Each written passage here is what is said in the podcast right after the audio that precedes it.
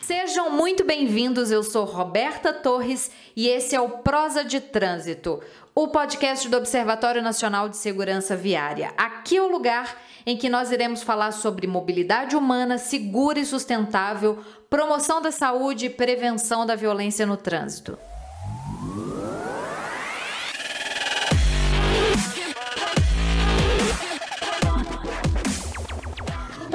Trânsito está no ar. Eu sou Roberta Torres e no episódio de hoje a prosa vai ser sobre os desafios da municipalização de trânsito. E para falar sobre esse tema e quebrar alguns paradigmas aqui, o convidado de hoje para a prosa vai ser o Sérgio Carvalho. O Sérgio é advogado, professor de pós-graduação em segurança viária, coordenador geral da Controladoria Pro Trânsito em Pouso Alegre e ele já foi secretário e autoridade de trânsito também em Pouso Alegre. Foi presidente da Jari e é diretor administrativo do Observatório hoje. Sérgio, seja muito bem-vindo ao Prosa de Trânsito, é uma honra receber você por aqui. A honra sempre é nossa, Alberto. Eu acho que esse momento, esse convite que eu recebi para nós comentarmos sobre isso, acho que é muito, é, é, é muito pertinente pelo momento, até para a gente entender melhor a municipalização do trânsito e realmente, como você disse, quebrar esses paradigmas aí para facilitar para os municípios, para que os municípios possam realmente municipalizar o trânsito, ser o gestor do seu trânsito e, e, e, e tirar toda essa estrutura que eu gosto de dizer para meus alunos negativa do que foi criado em cima da municipalização do trânsito. Sérgio, você é, foi responsável pela municipalização de trânsito de Pouso Alegre e de Santa Rita, em Minas Gerais, certo? É, começa contando um, um, pouquinho assim dessa história. Como é que foi você? Como é que foi esse convite? Você já estava no setor público? Você estava na controladoria? Você já teve um CFC também, né? Então conta como é que foi esse convite para aceitar esse desafio. É, na verdade, no advento do Código Trans Brasileiro, é, lá atrás, olha, eu, eu era proprietário de um CFC e tinha que municipalizar o trânsito e nós começamos a, a, entender a municipalização do trânsito, que naquela época era um fato novo, ninguém sabia como se fazer. E começamos a entender, fomos fazendo, vamos dizer assim, passo a passo, sem ajuda de ninguém. E, e isso foi produtivo para nós. Por quê? Porque nós aprendemos como deveria ser feito. O que aconteceu, na minha visão, Roberto, é que começaram a aparecer pessoas se especializando em municipalização de trânsito, que muitas das vezes nem se convivia com o trânsito. Né? É, é, e é sempre assim as questões no Brasil. Aparece uma oportunidade de negócio né, e muitas pessoas que não têm conhecimento técnico ou que não viviam o ambiente daquele negócio, vê uma oportunidade e, vamos dizer assim, vai se aventurar. Essa, essa é a minha visão que eu tenho hoje do que aconteceu. Entraram-se muito aventureiros uhum. né, no, no, no negócio que não deveria ser um negócio, é um planejamento, um processo, uma adequação, uma modernização do trânsito no âmbito municipal para atender os anseios da municipalidade. Da municipalidade. E aí o que aconteceu que entraram aventureiros, criaram histórias e histórias, criaram situações em que isso houve um descrédito e desinteresse quase que total pelos municípios, porque hoje os municípios municipalizados são baixíssimos. Sim, isso lá em 1998, com a entrada do, do, código, né? Mas então, aí você já, já estava como secretário de trânsito nessa época? Não, não. Eu, eu era proprietário do CFC. Claro que, que com o advento do CTB nós tivemos que fazer cursos estudar Muitas o CTB, mudanças. entender, porque nós trabalhávamos com o antigo Código Nacional de Trânsito e realmente o CTB foi uma mudança extraordinária, uma evolução extraordinária do trânsito. Uhum. E aí nós fomos conhecer, e nós fomos estudar, aprender o CTB. Já naquela oportunidade, o prefeito é, interessou pelo assunto, porque no começo todo mundo tem que municipalizar, municipalizar, municipalizar. Mas ninguém sabia o que fazer. Não, não sabia. E aí, volta a dizer até de uma forma talvez indelicada ou agressiva, aí os aventureiros começaram a fazer um tanto de coisa errada. E aí os municípios foram perdendo a vocação, a vontade e tal.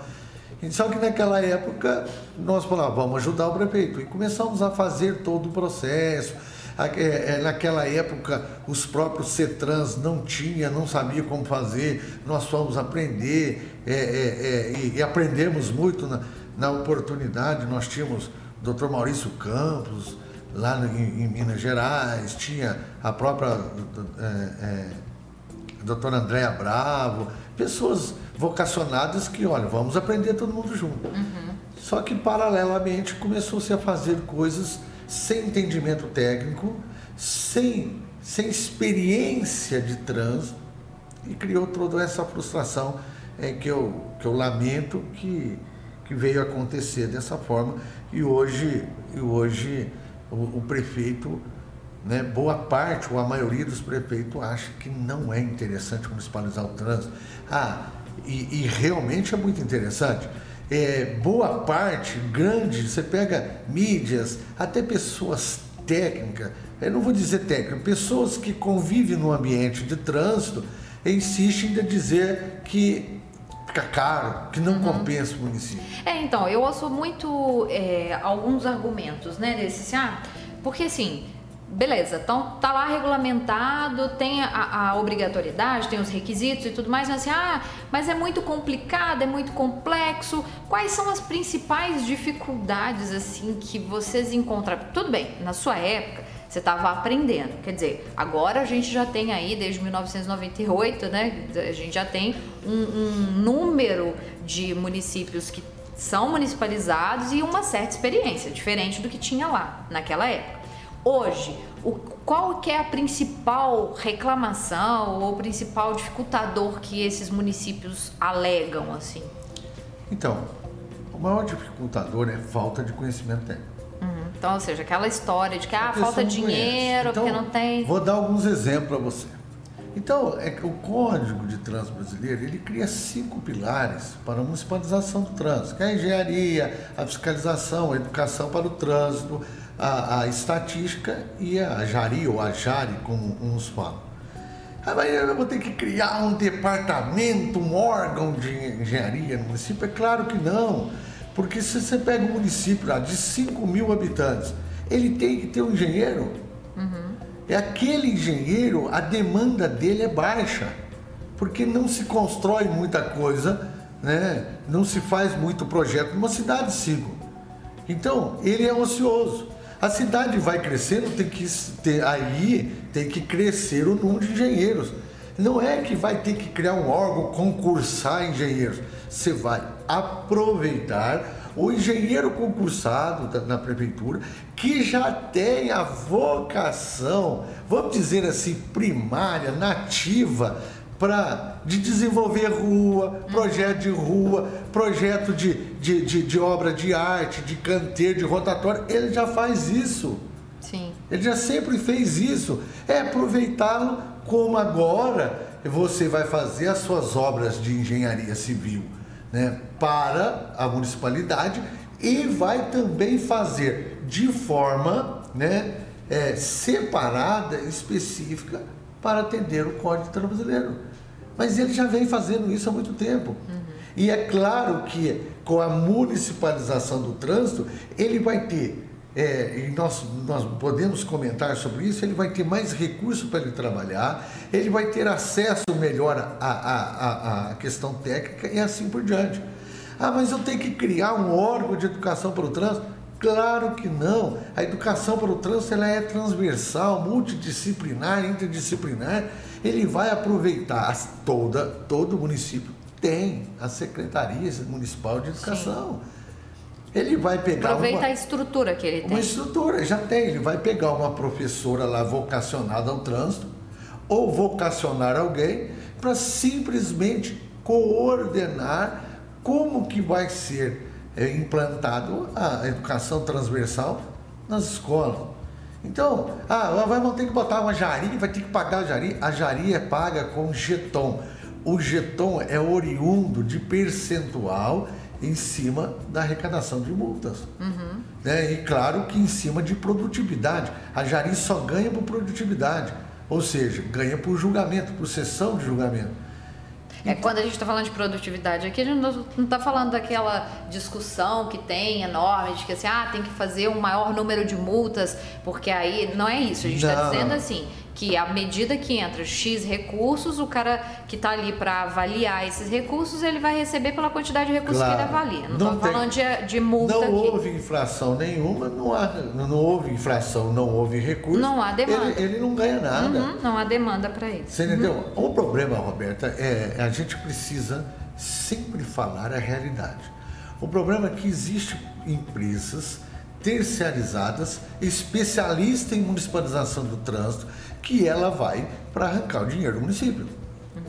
Você entendeu? É claro que quando chega um município pequenininho de 5 mil habitantes, ah, eu quero, eu quero do 100 mil, 200 mil para municipalizar. É claro que o município não tem condições. Mas ele não precisa disso. Hoje o Denatran, por exemplo, disponibiliza no site do Denatran, tem lá modelo de projeto de lei, modelo de decreto, modelo de regimento interno da Jari e tal, tal, tal, tal, que não precisa disso. Outra questão também que é terrível e que aí a gente tem que buscar suporte para dar eh, assistência aos municípios e que felizmente a lei 14.171, que altera o código agora em abril, ela, ela prevê o consórcio dos municípios, isso vai ajudar muito. O problema também é que você pega lá, o município é, é de 10 mil habitantes, ele tem lá o procurador-geral do município que é um advogado concursado que cumpre quatro horas por dia de trabalho, porque ele tem que viver do escritório dele, e que no município desse porte aí vai pagar R$ 2.000, 2.500 reais de hon- honorário para ele trabalhar meio expediente na prefeitura. Aí é, é- é a realidade. Qual é a motivação que ele vai ter de estudar um assunto trânsito? Se especializar. de se especializar em trânsito, de buscar, de pesquisar como fazer, quando fazer, tal, amparo legal, essas coisas. Aí o que, que ele fala? Ele muitas das vezes, é claro que existe excelentes profissionais, mas muitas das vezes o cara chega, ele fica acomodado, a, a, a, a remuneração não compensa, muitas das vezes ele chega para o prefeito, não tem jeito, prefeito. O município não compensa. Mas como que não compensa? Se nós estudarmos a fundo, nós poderíamos ficar uma semana estudando isso, Roberto. Se nós formos estudar a fundo, como que não compensa? Se você ajusta a arrecadação, quando eu falo arrecadação, não é multa. Não é colocar fábrica de multa. Fábrica de multa é uma coisa indecente. Né? Se está tendo uma fábrica de multa, é porque tem muito infrator. Se tem muito infrator, está faltando educação. Sim, é um ciclo, né? Né? Então, eu penso assim.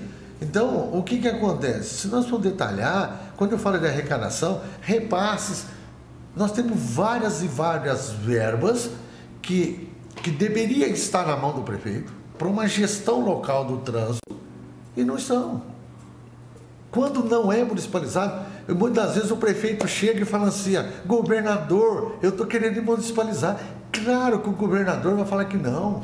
É claro que o governador vai falar para ele assim: ó, não compensa. Não compensa. Hoje nós pagamos para você. né? Hoje nós, governador, ajudamos o município. E, e- e- e aí o, o prefeito, é, realmente o governador tem razão. Isto, isto é uma mentira. O governador não quer que municipaliza, por quê? Porque a arrecadação é do município. A arrecadação que deveria estar no município Tá em- vai para o governador. Como o município não acessa Renache, a, a, a Renaeste, não acessa nada, o, o município arrecadou com multas estaduais, com multas em rodovias. Vou, vou dar um exemplo: o município arrecadou 100 mil reais. O governador que tem posse da estatística, ele que tem a planilha de custo, a contabilidade do negócio, ele vai lá e repassa 10 mil por prefeito. Que não sabe nem o que fazer, porque Que o ele não tem prefeito- o técnico ali específico. que o prefeito chega lá e fala assim, nossa, o governador manda 10 mil por mês, ele tinha que estar mandando 100. Então, vai pedir conselho é, é, é, para o governador, o governador vai falar assim, olha, se você municipalizar, eu paro de mandar dinheiro para você. Mas eu municipalizando não precisa mandar mais não. Não precisa, né? Do Você entendeu? E assim vai outras e outras arrecadações. Eu costumo dizer, Roberto, por exemplo, que quase ninguém sabe disso, aonde tem a rodovia de pedágio, é, o município aonde passa a rodovia, a rodovia fez um dano físico uhum. né, para o município. O município tem direito a receber percentual dessa da arrecadação, de acordo com a metragem da rodovia que passa, né? Ninguém sabe disso. Ou seja, já é uma forma que o município Ninguém tem de sabe. investir nele próprio, né? Pois é. Esse tempo atrás, um, um prefeito lá do sul de Minas, né, ele chega para ele, eu comentei isso para ele, ele depois passou alguns dias, ele me ligou e falou assim, ô Sérgio, você é mentiroso. Eu falei, por quê? Porque eu estou aqui na concessionária, a concessionária é, gestora da Via, da Fernão Dias, chegou e falou assim, eu não tenho direito, não. Eu falei, seu prefeito, mas o senhor vai, o senhor vai para o devedor perguntar se ele deve? É, infelizmente, eu acho que isso é uma boa colocação, analogia bastante. Você vai chegar falar para o devedor, se ele perguntar para o devedor se ele está devendo para você. Uhum. Então hoje ajusta as concessões, ajusta tudo. Roberta, tem uma coisa que chama é, é, administração pública consorciada. É uma coisa maravilhosa, é um, é um projeto legal, é uma lei que maravilhosa, em que todo mundo ganha, o pobre. Uhum. Há um investimento lá no alto, né? num bairro, lá embaixo também recebe. Explica um pouco como funciona essa, esse processo. Eu vou resumir a, a questão porque é muito bonita, Sim. mas é assim, olha, a, a, é, você faz uma administração pública consorciada, entra todo mundo, entra o empreendedor, o investidor, a população, a administração pública, tanto os três poderes, o judiciário, o, ministério, o, o, o legislativo, tudo. E o que, que nós temos que fazer? Nós vamos, é, primeiro, diminuir custo para todo mundo. Isso é um grande ponto. Como diminuir custo? Então, a Roberta vai construir uma fábrica no bairro X. Então, para aí, Roberto, você vai pegar lá da classe pobre, os trabalhadores pobres, você vai gerar empregos para ele. Uhum. Certo? A prefeitura vai vai qualificar profissionalmente os trabalhadores. São, é como se fossem condições para que condições. isso aconteça. Porque Aquele, aquelas pessoas que estão abaixo da linha da pobreza, uhum. que estão com dificuldades terríveis do ponto de vista social, então a prefeitura vai capacitar esse pessoal para ser servente pedreiro, para ser pedreiro, para ser vigilante, para ser não sei o que, tal, tal, tal, tal. Em contrapartida, vai gerar receita para esse pessoal, gera fomentação do ponto de vista social para o município e a empresa ela tem que investir com relação é, a ela vai investir, ela vai ter, ela vai ter incentivos fiscais para que ela possa também investir na estrutura né, daquela pessoal. Vamos, vamos imaginar, só, só para os ouvintes entender, vamos imaginar uma favela. Então você vai construir sua fábrica aqui, com incentivos, com tudo, em contrapartida você vai gerar estrutura né, é, é, é, é, estrutura básica, saneamento básico pra para a favela. Uhum. Você entendeu? Então veja que todo mundo, com todo respeito, a gente, a gente precisa tomar muito cuidado com as palavras, porque todo um ser humano é bonito, importante, tem seu valor, mas vamos, o pobre vai participar do empreendimento, Roberto e, consequentemente, a administração pública vai qualificar aquele pobre, aquele cara que estava abaixo da linha da pobreza, para ele, para ele, para ele uma, uma trabalhar na digna. fábrica quando a fábrica tiver. Então ele entra na fábrica como uma pessoa participante do projeto da fábrica. É, é, é, a, a, questão jurídica é muito bonita, muito fácil. Isso é, isso é acompanhado pelo Poder Judiciário, tudo. O juiz, é, é, é, condenações judiciais de prestação de serviço da comunidade, apenas sócio-educativa uhum. na, na, transação penal, ele chega, vai lá e, e, e coloca essas pessoas para participar do projeto de crescimento e desenvolvimento todas as decisões são feitas por um colegiado é, paritário que tem todos os representantes. Vamos construir uma fábrica aqui de, de, de, de, de urânio, de, de uma, uma, uma, fábrica nuclear. Não, mas para aí. A comunidade quer. Uhum. Isso vai ser bom para a comunidade? Aí entra um outro estudo, Roberto, que é muito bonito, que os municípios, por menor que seja, ele tem que implantar isso que, é, que chama do estudo do impacto da vizinhança. E que, aliás, esse curso até é ministrado pelo, pelo Ministério da Infraestrutura, gratuitamente. E Sérgio, esse, esse exemplo do é, consórcio. Não. É administração pública consorciada. Administração pública consorciada. Então, tem algumas, alguns exemplos né, para a gente poder falar para quem está nos ouvindo aqui? Roberto, o mais significativo, assim, que, que incorporou o maior número de pessoas, tudo é, logicamente, foi São Paulo, capital. Uhum. Mas tem Curitiba, que funciona muito bem, tem vários exemplos. É, é, é, é, Rio de Janeiro tem alguns projetos lá e que deram certo, sucesso. Não tem como dar errado, porque todo mundo participa, participa. do processo. E acaba que todo mundo fiscaliza, digamos assim? Claro, claro. Todo mundo participa, fiscaliza e é claro, Roberta, eu tenho aqui, eu tenho como, como uma primícia, quanto, quando você ouve todas as partes, a probabilidade de dar certo é maior e a probabilidade de errar é menor. É o que a gente fala do protagonismo da população. Né? Então, e, e, e, e, é claro, a gente, a gente tem que falar, isso aqui a gente está falando da estrutura jurídica, do processo, né, do ordenamento jurídico disso. Por outro lado, tem a questão emocional a questão de autoestima, eu trabalhei, eu participei, isto melhorou minha vida. Então, é, é, tem esses dois lados que é importante a gente, a gente dizer isso, porque hoje, hoje, a administração pública, a verdade é essa. Nós sabemos que a classe média e a classe média alta e a classe alta, ela tem mais poder político Sim. do que a classe baixa, porque ela financia campanha e financiando campanha ela quer contrapartida.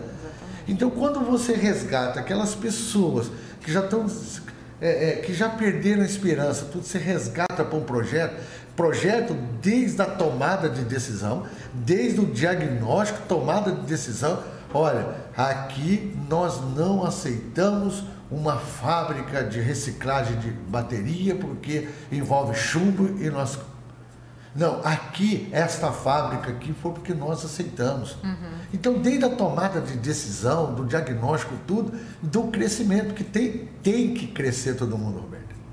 Sim, Quando certeza. fala tem que crescer todo mundo, nós estamos punindo o empresário que vai bancar. Eu estou sendo franco, uhum. nós vamos punir o, o, o, empresário que vai ter que bancar o pobre? Né? Não, não, nós temos que dar incentivo para o empresário para colocar-se na balança e esse incentivo, essa motivação jogar para lá. E a municipalização ela entra nesse processo em conjunto ou você tá o que você sugere que você entende como sendo assim uma coisa que seria como você diz né bonito de ver acontecendo em que essa municipalização ela tem a participação também das pessoas da comunidade que isso tem isso está previsto ou não ou é, é algo colocado ou implantado, é, como se diz, de cima para baixo? Roberta, né, infelizmente, é, é, sempre vem de cima para baixo.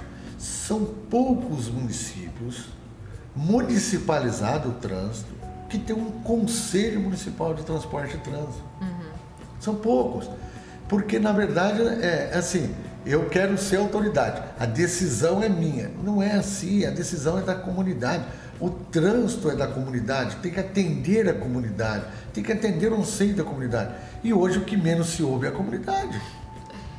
Né? Então, hoje, infelizmente, eu vejo o Pouso Alegre. Pouso Alegre né, tinha um conselho municipal de, de transporte e trânsito que lá participava a Polícia Militar, a Polícia Civil, a Polícia Rodoviária Federal, o CREA, a Associação de Arquiteto, a, a, a, a Associação Médica, participava todo mundo do conselho. As decisões eram pessoas extremamente técnicas. Hoje esse conselho não existe mais. Uhum. E eu, eu lembro de dois, eu queria que a gente também abordasse dois outros pontos, já que a gente está falando do, dos desafios né, da municipalização. Tem uma coisa que você fala muito do custo da multa, né? O custo para o município. Queria que você falasse isso e depois, mais para frente, eu vou te fazer uma outra pergunta é, dessa relação mesmo do município com a população, essa relação mesmo, né, da prefeitura de que assim, a ideia que a, que a sociedade talvez tenha de que ah, entrou agora um órgão gestor no município, então a gente está sendo multado. Mas vamos por partes. Primeiro, fala daquela questão do. É um desafio, né? O custo da multa. O custo da, da, da do auto de infração até o processo, sabe aquilo que você, que você sempre fala? Então, hoje, hoje o custo da multa, vamos, vamos falar primeiro é, o que deveria ser e hoje o que é. O custo da multa hoje, ela, do, do, no que deveria ser, na, na, essência da lei, na maravilha da lei, ela deveria ter um custo muito baixo. Porque não se deve estar multando todo mundo, tem que estar se educando, orientando, arrecadando, ajustando o dinheiro público, porque hoje, oh Roberta, a grande maioria do direito do, do dinheiro público está na iniciativa privada e que aí é um dos motivos que, um, que o prefeito não quer municipalizar. Uhum.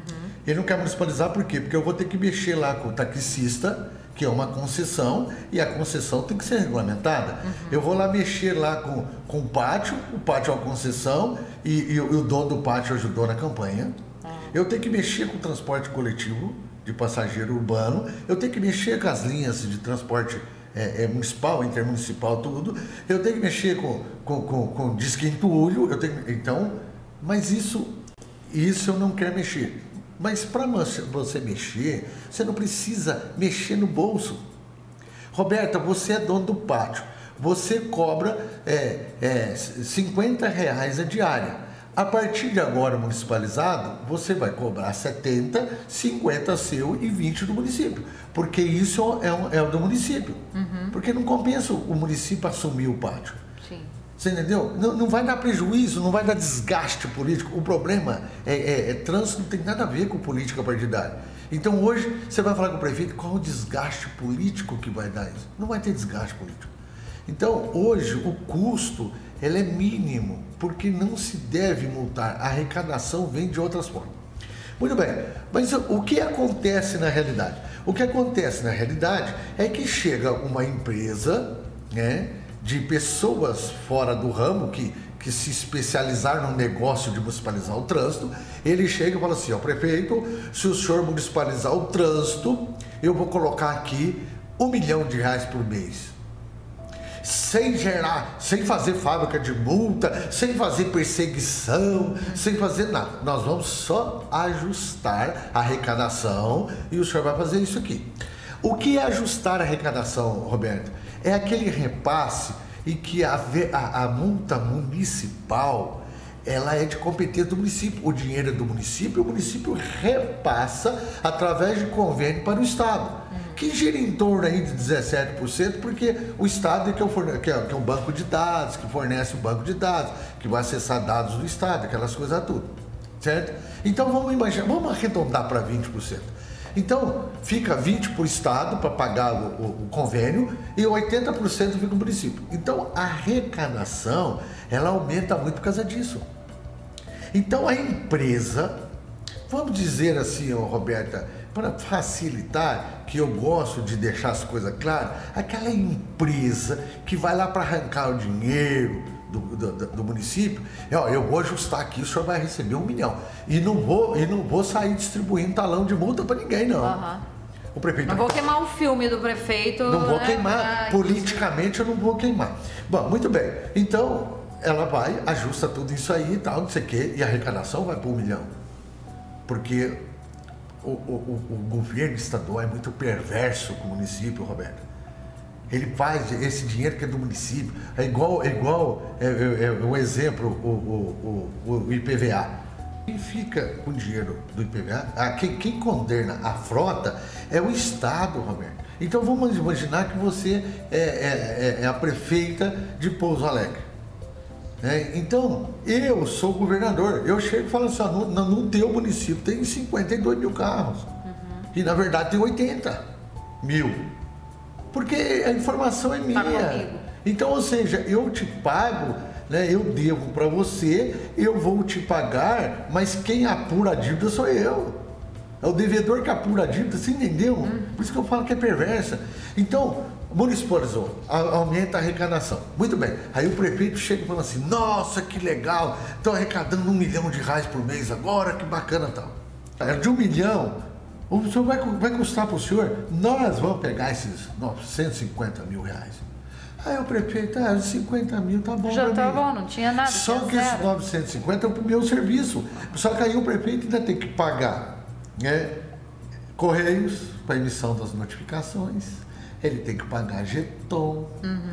ele tem que pagar investimento, manutenção da, do, do- do- da, da- da secretaria, do órgão, do órgão executivo municipal de trânsito, que ele vai ter que. Coisa, ele precisa pagar pintura, precisa pagar tudo isso aqui. Então, aí eu, eu tava. O que eu, até o que eu te perguntei é assim: o município, então, teoricamente, ele não precisaria desse tipo de empresa. Daria para ele fazer, desde que ele Ah. tivesse pessoas ali no seu, né, no seu núcleo profissionais que fizessem, digamos, o que vocês fizeram lá atrás, né? Que é, ah, eu não sei o que fazer, então eu vou pesquisar, ou eu Não, vou lá que entrar que no ele site do faz? Denatran. Hoje, fazendo uma projeção, para você ter uma noção, Roberto, é, com a experiência do Estado de Minas Gerais, é, hoje uma multa de 88 reais, né, custa 276 reais para o município.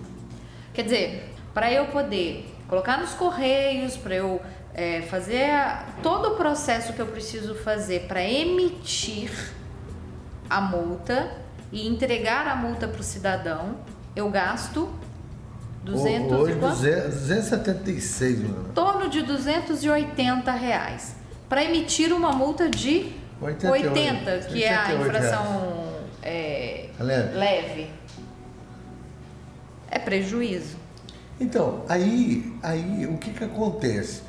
É, é, a- a- as informações, quando chegam para o prefeito. Será que os municípios sabem disso? Não, desse não, não. Então, a informação quando chega para o prefeito, é, é, eu entendo isso como uma má fé, Roberto. Porque chega lá e fala assim, prefeito, está aqui, ó, nós vamos melhorar a arrecadação do senhor, pá, pá, pá, pá, pá, pá, pá, pá. Ou seja, mostra a receita e não mostra a despesa. Uhum. Aí o, o prefeito vai, empolga, muitos prefeitos foram em busca simplesmente da arrecadação. Porque boa, Aham, boa parte, sim. boa parte da administração pública é assim. Eu falo de receita, eu, ah, é, né? Então, bora lá, quando vem a conta, o prefeito frustra. Aí você pega assim, ó, Não, vem a vários. conta do prejuízo, porque se. Se você chegar aqui, ó, se você entrar no site dele atrás, quantos municípios tem municipalizado? Em Minas Gerais parece que está em torno de 80 e poucos é, municípios. Se você pegar esses 80 e poucos e pô, investigar, desses 80 e poucos aí, uns 40 já desistiram, abandonaram a municipalização do trânsito. Simplesmente abandonaram. Mas não compensa o negócio. Aí, aí entra a Rádio Peão. É, é isso que a gente precisa fomentar isso. Aí começa lá. Ah, vou ligar lá, eu vou ligar lá em Santo Antônio dos Coatis, porque lá era municipalizado.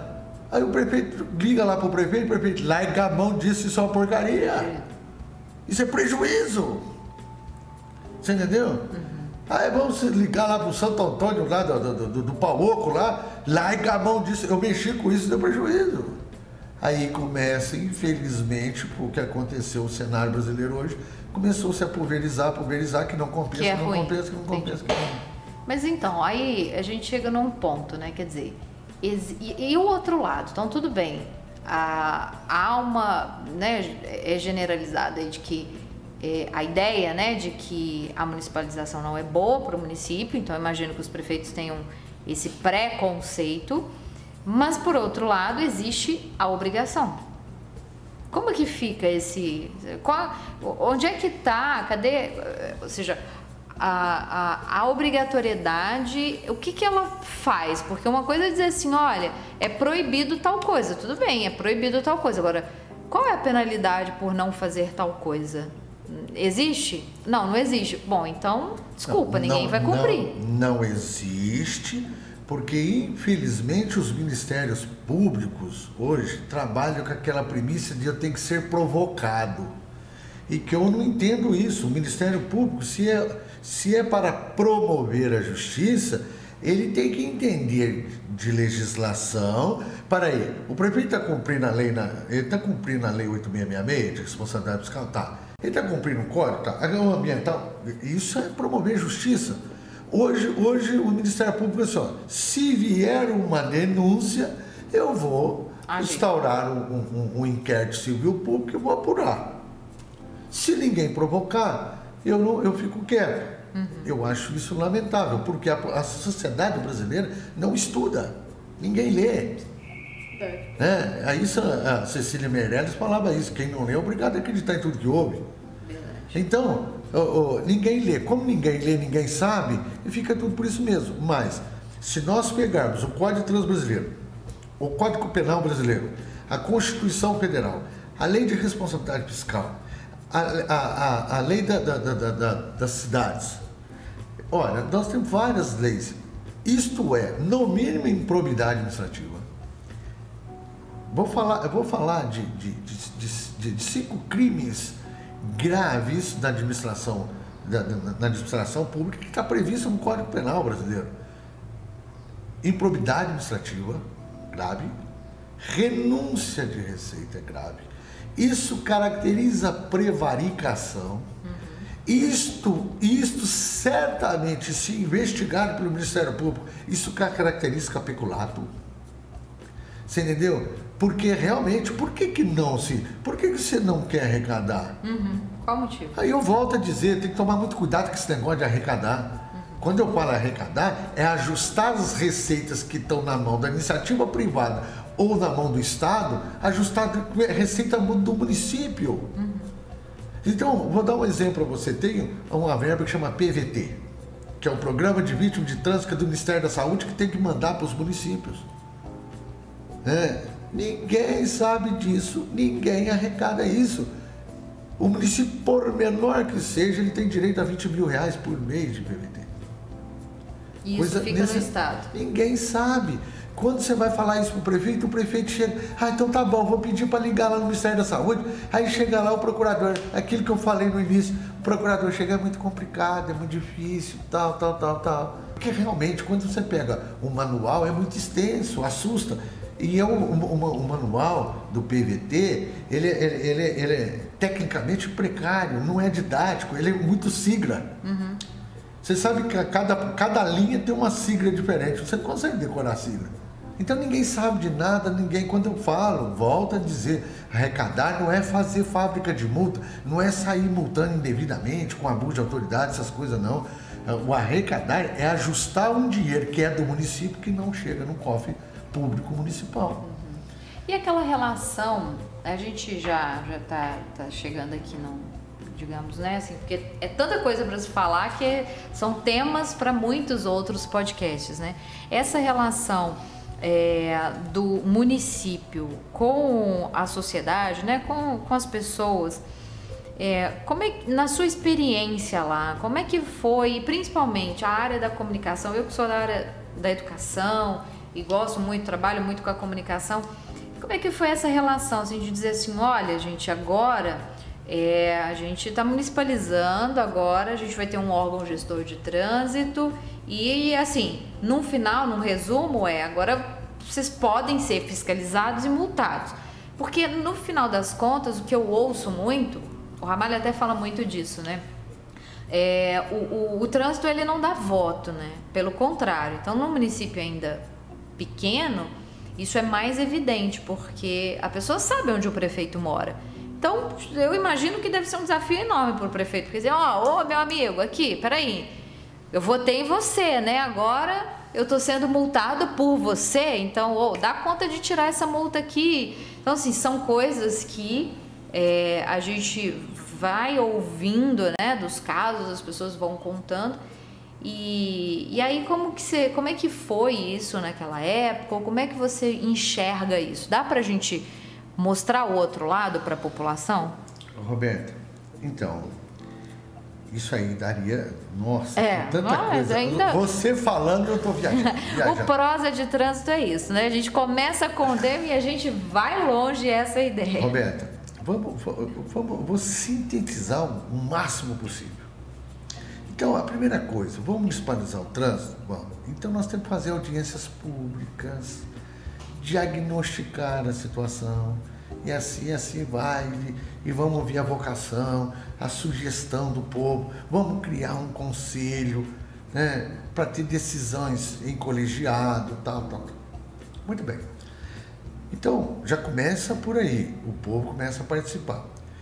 Claro, Roberta, hoje a maior questão de multa, Roberta, é, eu falo isso para meus alunos, tanto na faculdade, na pós-graduação, a questão da multa hoje, o grande problema, a responsabilidade civil objetiva é da municipalidade e é subjetiva do infrator. Isso é uma relação muito interessante. Roberto, nós temos hoje dispositivos auxiliares de sinalização, tanto as próprias sinalização, se nós cumprirmos os princípios da sinalização de trânsito, cai muita multa. Uhum. Porque quando você pega aqui, ó, maior percentual de multa, sinalização precária, que não atende o princípio da suficiência, padronização, legalidade, visibilidade, legibilidade. Tá. E isso, é, e, e esta improbidade administrativa, porque o transseguro é um direito de todos e constitui dever prioritário dos órgãos que compõem o sistema, esta improbidade administrativa, ela vai gerar a irritabilidade. E a irritabilidade gera provocação. Vou parar aqui de raiva. Uhum. Vou correr, vou furar o sinal vermelho de raiva. Toda vez que a gente é provocado, que a gente é injustiçado, gera, infelizmente, esses, esses, essas reações negativas. Agora, quando a coisa está tudo bonitinha, né? Tá tudo, tá tudo bonitinha, a sinalização está muito bem feita, é, a pessoa, a pessoa chega, ela, ela se sente envergonhada de desrespeitar. Uhum. Começa por aí. Então, o primeiro passo é estruturar uma, um trânsito justo, honesto. Quando eu falo honesto, é a, é, nós temos três pilares importantes no código. Primeiro, segurança. A, a segurança é um direito de todos. E a segurança está na sinalização, na educação, na engenharia, de projeto, é, projeto é, é, é binário do município, sistema de, de democratização do espaço público. Uhum. É, por que, que o motorista não gosta do motociclista, do motociclista? Porque não existe uma democratização do espaço público. Então, a segurança, primeiro pilar. Depois, a educação. De somente depois tem a legitimidade para autuar. Eu tenho uma convicção, ainda que, que, que, que sonhadora, né? mas, mas é, é, isso é fácil comprovar na lei, que se você cumprir os dois, os dois pilares que são direitos intocáveis, direitos constitucionais do cidadão, a multa não. Nem precisaria. Não, não vai ter.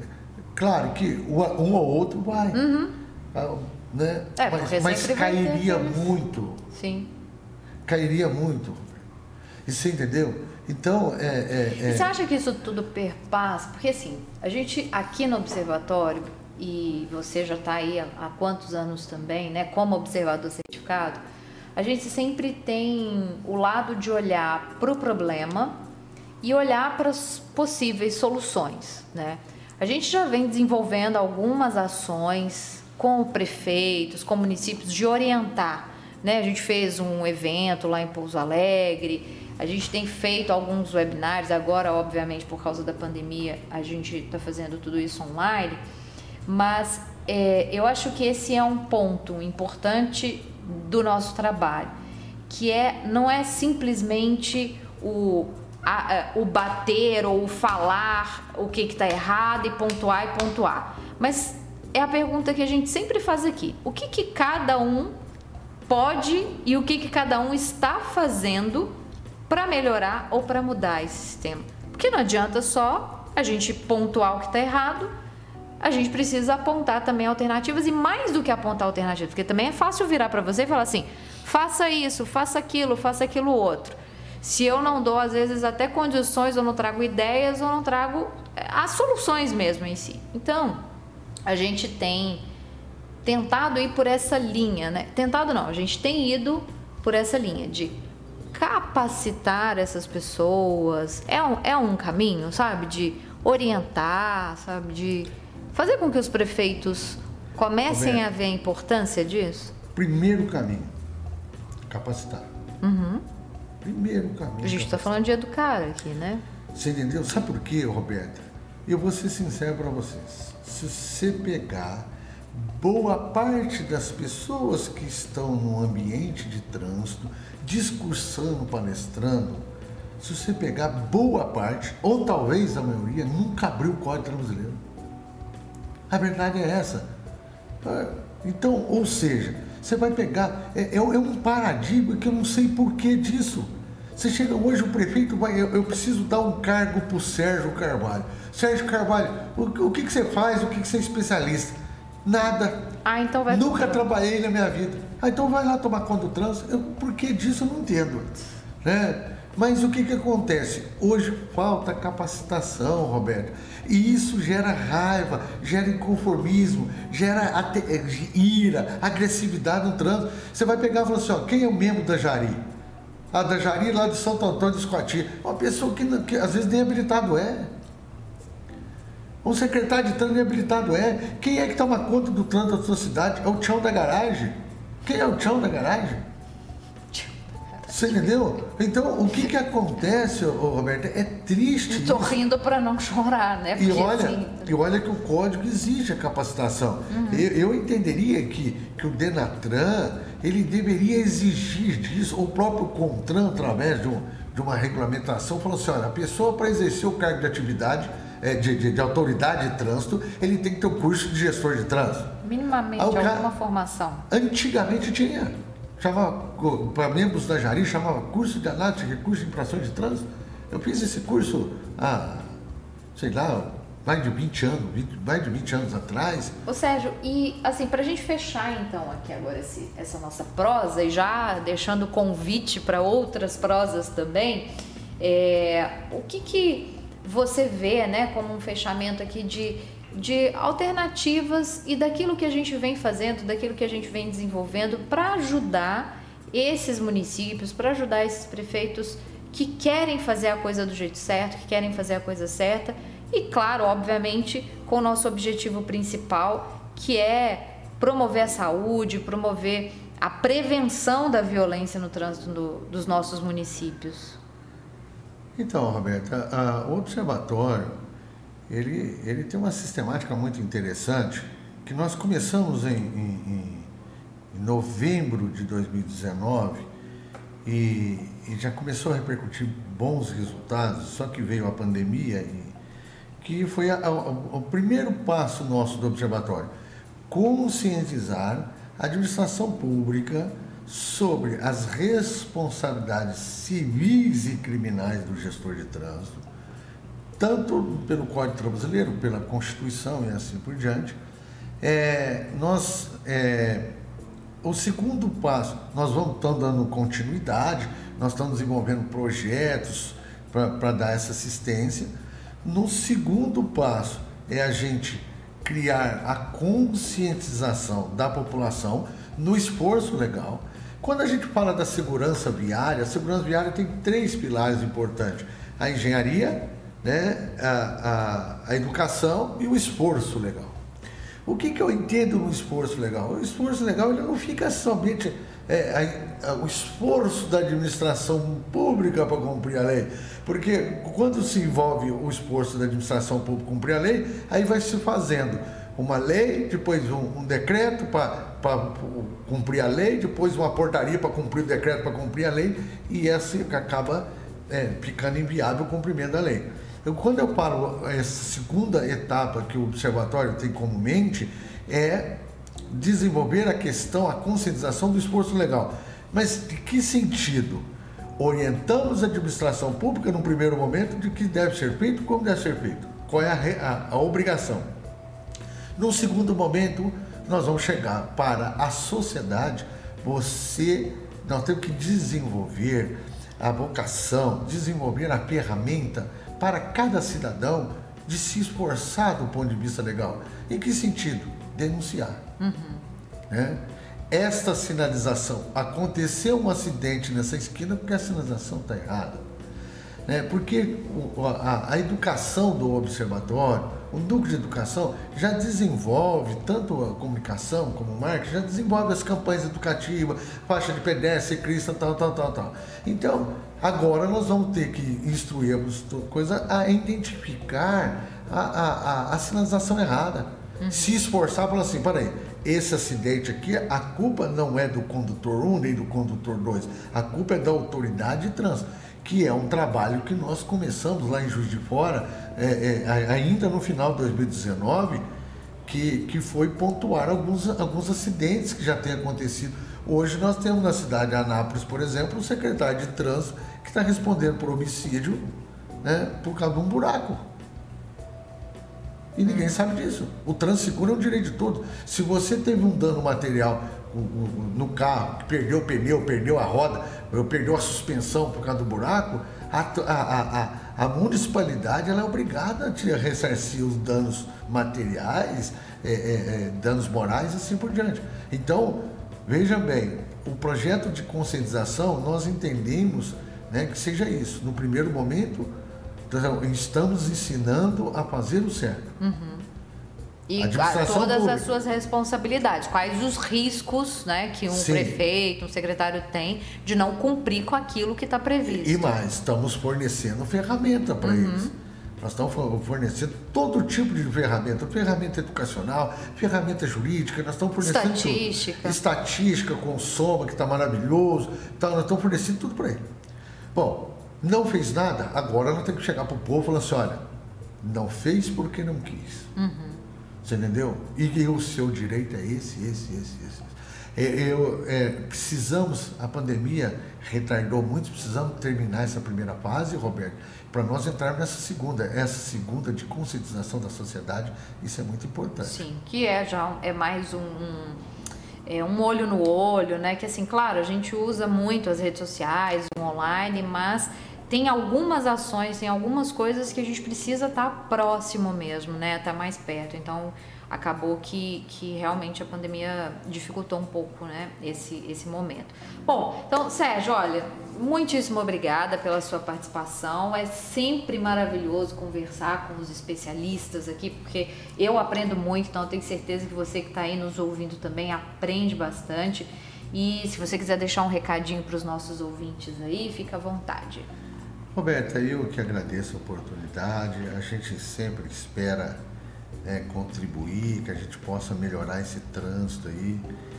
É, realmente, né, eu sempre comento isso, se não somos ainda vítimas de trânsito, a gente tem que agradecer a Deus porque por ainda não fazer parte dessa estatística. Essa história tem que mudar.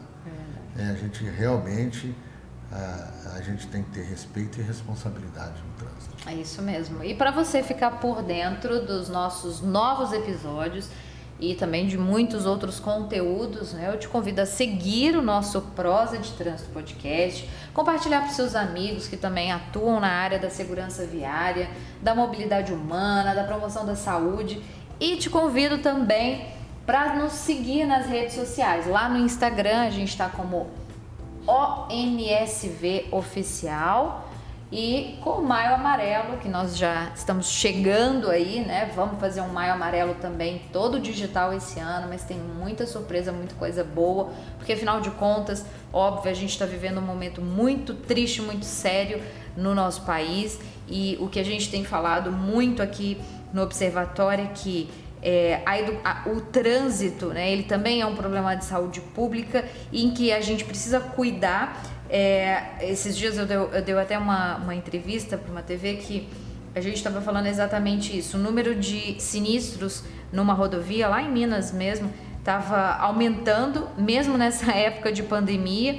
E, e a pergunta da repórter era exatamente essa: cara, a gente tá levando para os hospitais que já estão cheios, já estão quase que 100% lotados por causa da pandemia, e a gente ainda está levando gente para lá acidentado, né? A gente ainda está levando pessoas com sequelas é, e, ou em estado gravíssimo, né, para os hospitais.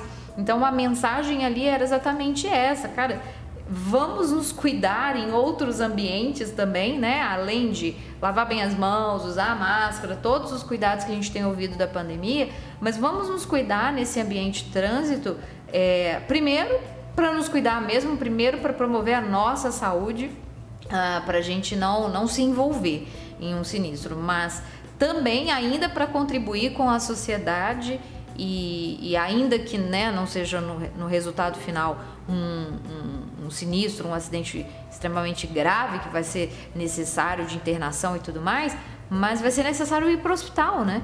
Então, eu acho que é bem interessante a gente fazer esse paralelo e esse trabalho de conscientização da população. Tá aí, daqui a pouquinho a gente tem o nosso Maio Amarelo, a gente vai falar muito sobre respeito e responsabilidade, que é o tema do Maio Amarelo esse ano. E eu, Roberta Torres, então, me despeço aqui é, de vocês. Espero que vocês tenham gostado. Eu adorei estar aqui com vocês, Sérgio. Obrigada. Um abraço e até o próximo podcast.